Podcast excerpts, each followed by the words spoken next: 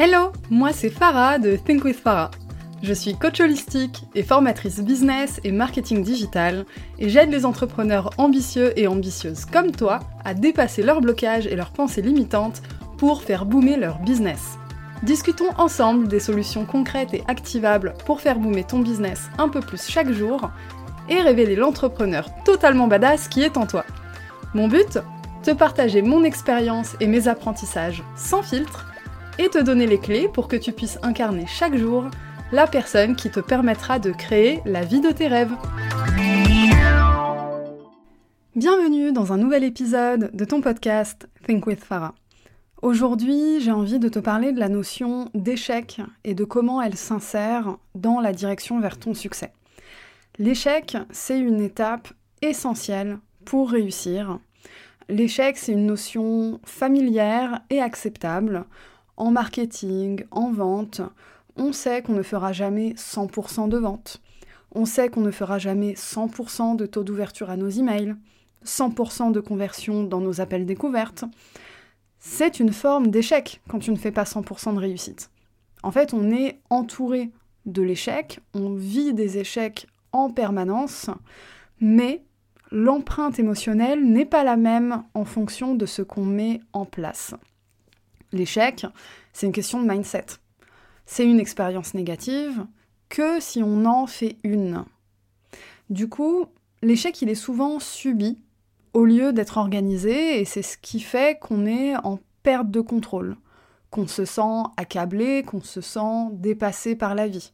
On subit un échec, on ne l'a pas anticipé, on ne l'a pas organisé.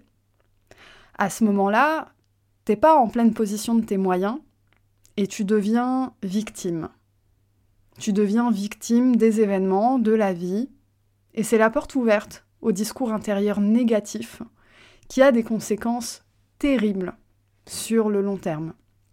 Ça a des conséquences sur l'estime de soi, sur la confiance en soi, sur ton niveau énergétique et vibratoire aussi, dans une dimension plus spirituelle, énergétique par exemple, si tu veux travailler avec la loi de l'attraction, bah là, t'es peut-être pas dans la meilleure configuration possible.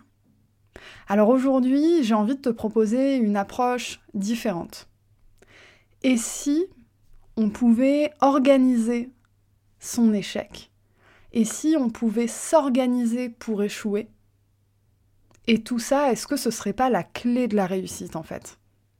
Et derrière l'épisode d'aujourd'hui, je vais te raconter également comment moi j'organise l'échec pour réussir dans mon business, particulièrement parce que, tu le sais certainement, j'ai été consultante en stratégie digitale pendant 5 ans en, Indé à mon compte.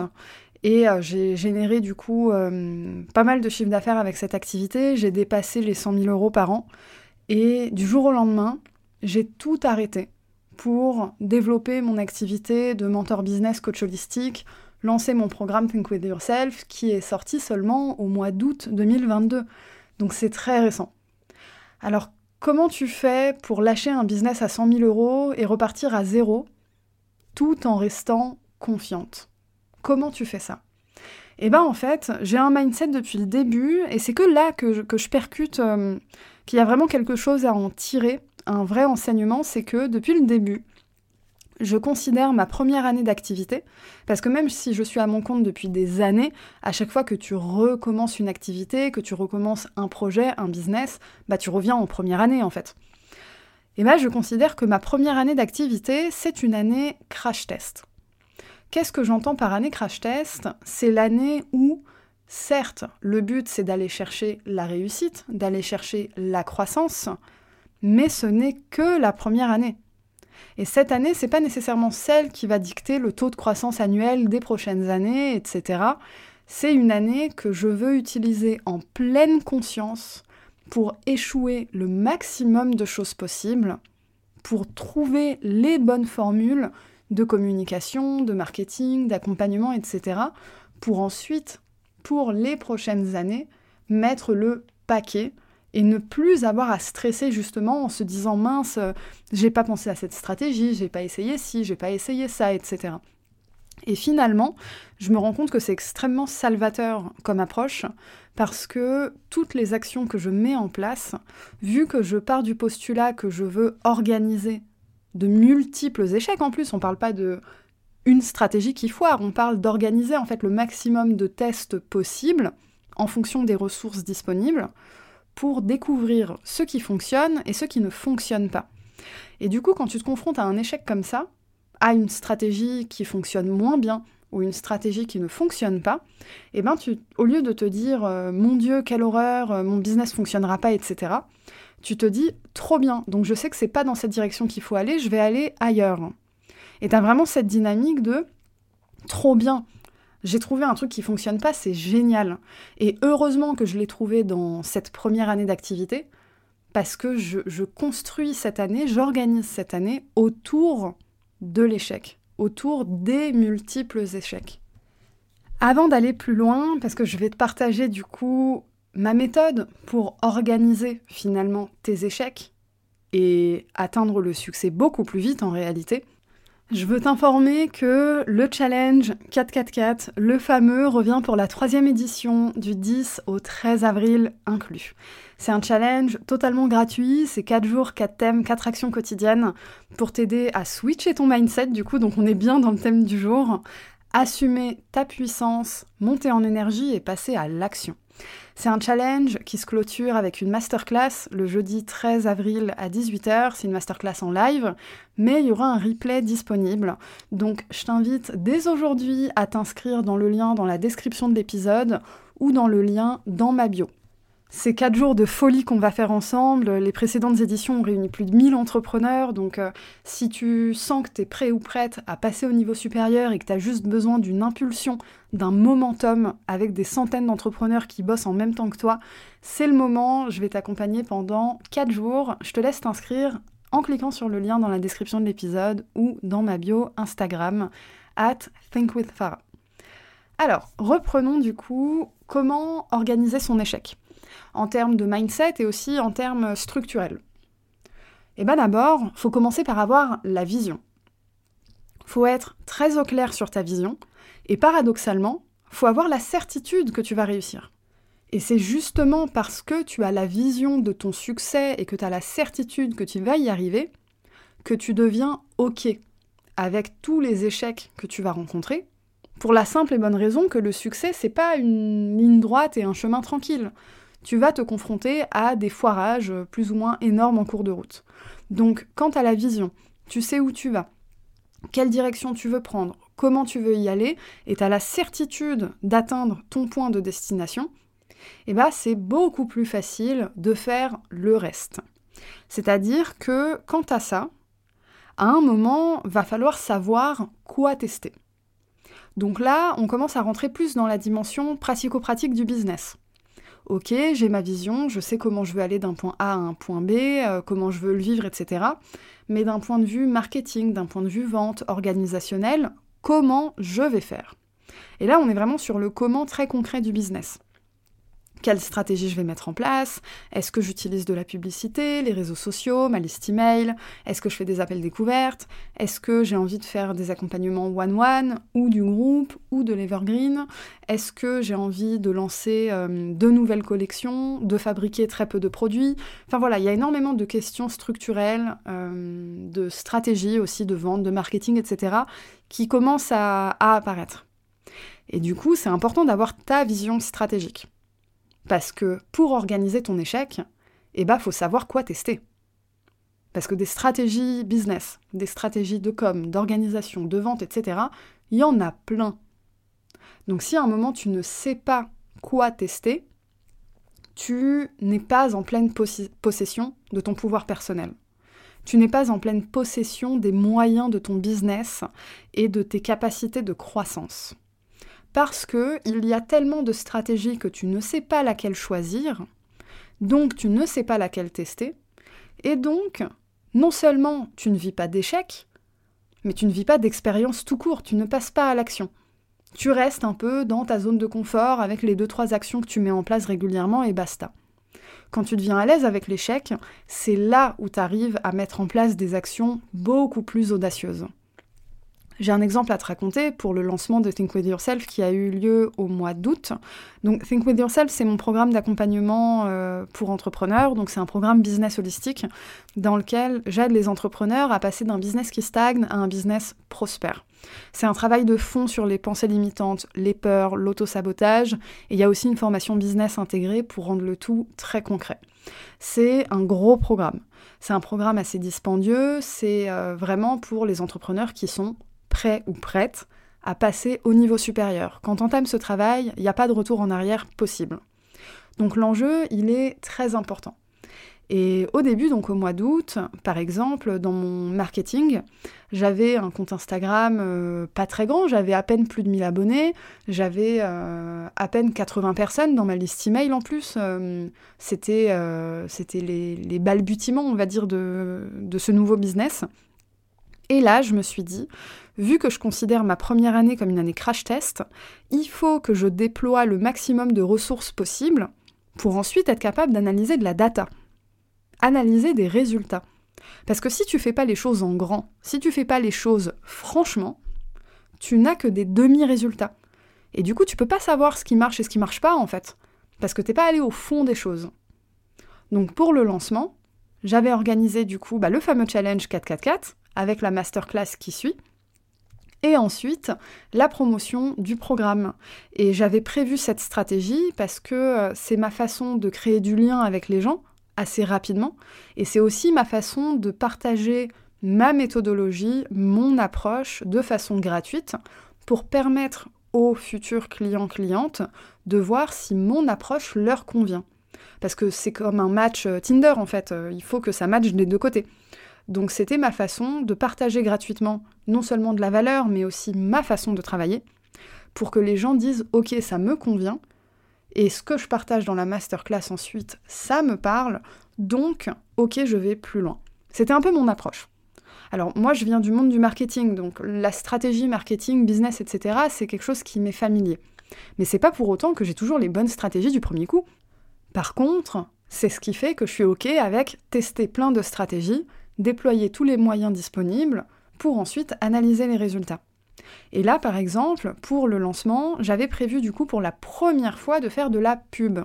Parce que euh, je me suis dit, ok, avec euh, ma liste email, j'ai pas trop de monde, sur Instagram, j'ai pas trop de monde, euh, je vais avoir des résultats parce que ben, je sais que le produit, il, fonctionne. Je l'avais co-créé avec des bêta-testeurs, bêta-testeuses.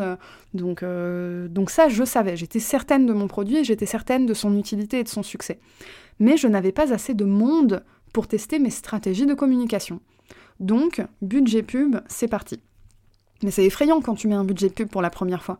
J'avais mis euh, plus de 2000 euros, j'avais mis 2200 euh, je crois. Au total, avec euh, le prestataire qui s'en est occupé, j'ai dépensé 2700 euros. Ça peut être très effrayant quand t'as jamais fait ça et quand t'as pas l'habitude. Sauf que si je n'avais pas fait ça, je n'aurais pas pu analyser les résultats de ma stratégie. Et c'est avec cet investissement que, en une semaine du coup de lancement, j'avais généré presque 20 000 euros. Donc là, j'ai su que c'était un succès, que la stratégie était un succès, ok Mais j'ai aussi su certaines choses qui ne fonctionnaient pas. Par exemple, euh, j'avais fait de la pub pour les inscriptions au challenge d'un côté et pour les inscriptions à la masterclass de l'autre. Les publicités pour le challenge ont très bien marché, celles à la masterclass, pas du tout. Donc déjà à ce moment-là, j'ai su que pour mes prochaines pubs, je garderai le même format pour le, challenge, mais je ne referai pas les pubs pour la masterclass de la même façon. Autre échec que j'ai vécu pendant cette période-là, c'est que euh, le challenge a été un succès, j'ai eu énormément de taux de participation, on était à plus de 70%, c'était énorme, mais par contre, j'ai eu très peu de show-up à la masterclass, et en live, et au niveau des replays. Parce que j'avais voulu engager le maximum de monde sur le challenge, et j'avais voulu garder la masterclass comme effet de, surprise, comme effet wow. Et en fait, je ne l'avais pas assez mise en avant. Or, j'avais commencé à comprendre à ce moment-là que c'est la masterclass en fait euh, qui déclenchait les ventes pour une raison simple, c'est que la masterclass, elle est très concrète. Pendant une heure, je te partage les sept piliers à maîtriser pour passer d'un business qui stagne à un business prospère. Je te donne une méthodologie gratuite, mais je te donne aussi la méthodologie avec mon programme. Donc les personnes avec qui ça résonne passent à l'action. Mais du coup, je m'étais dit, ok, donc euh, je vois que le challenge ça fonctionne très bien, mais il y a un problème au niveau du visionnage de la masterclass. Bon, bah je corrigerai ça la prochaine fois. Lors du prochain lancement, du coup, j'ai beaucoup plus parlé de la masterclass. Donc effectivement, j'ai eu un peu plus de monde en live, mais par contre, deuxième erreur, et ça c'était une erreur organisée, c'est quelque chose que j'avais anticipé et que je voulais tester. Dans les emails qui suivent la masterclass, lors du premier lancement au mois d'août, j'avais segmenté en fait mes emails. Aux personnes qui avaient vu la masterclass, j'envoyais des emails pour leur parler du programme et les aider à décider si c'était un bon fit pour elles ou pour eux.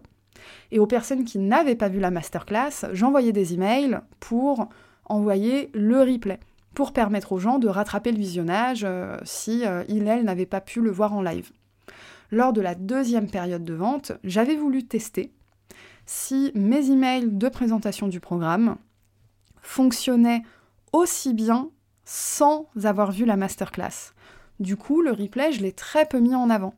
Et en fait, il s'est passé un truc intéressant, c'est que du coup, j'ai eu deux fois moins de vues totales sur la masterclass, euh, donc euh, replay inclus, et j'ai fait presque deux fois moins de ventes. Donc c'est logique en fait. Alors là, si je n'avais pas organisé finalement cet échec potentiel, parce que j'ai voulu changer ma stratégie, je me confrontais à un échec potentiel, mais c'était aussi l'objectif. Le but c'est est-ce que ça marche ou est-ce que ça marche pas? Si je n'avais pas fait tout ça, je serais restée à oh là là, j'ai fait deux fois moins de ventes, ça y est, c'est la fin, ça fonctionne pas. Ça ne fonctionne plus, la vague elle est retombée, c'est pas bon. Mais non, en fait, ce n'est que de la data. Parce que par exemple, je suis partie voir les résultats de la masterclass, j'ai vu que ma masterclass, à chaque fois, elle convertit à presque 12%. 12%, c'est beaucoup. Donc cet échec que j'ai organisé me permet maintenant de savoir que ce qui compte, c'est présenter la masterclass. Parce que non seulement elle vend, évidemment, plus il y a de vues, plus ça vend, mais ça c'est une suite logique, ça permet aussi de partager plus de valeur. Parce que ça, c'est un problème que beaucoup d'entrepreneurs rencontrent quand euh, ils, elles créent du contenu à forte valeur ajoutée gratuitement. Et euh, tu vas peut-être te sentir concerné. Tu vas créer des masterclass, euh, des freebies, donc des gratuités, etc. Mais tu as peu d'engagement dessus. Les gens, soit ils consomment et ils te recontactent pas, soit ils consomment à moitié, soit carrément ils ne consomment même pas. Donc finalement, permettre à ton audience de vraiment consommer ton contenu gratuit à forte valeur ajoutée, eh ben c'est ça le plus important. C'est parce que après, tu peux acquérir des emails, envoyer des emails de vente, etc.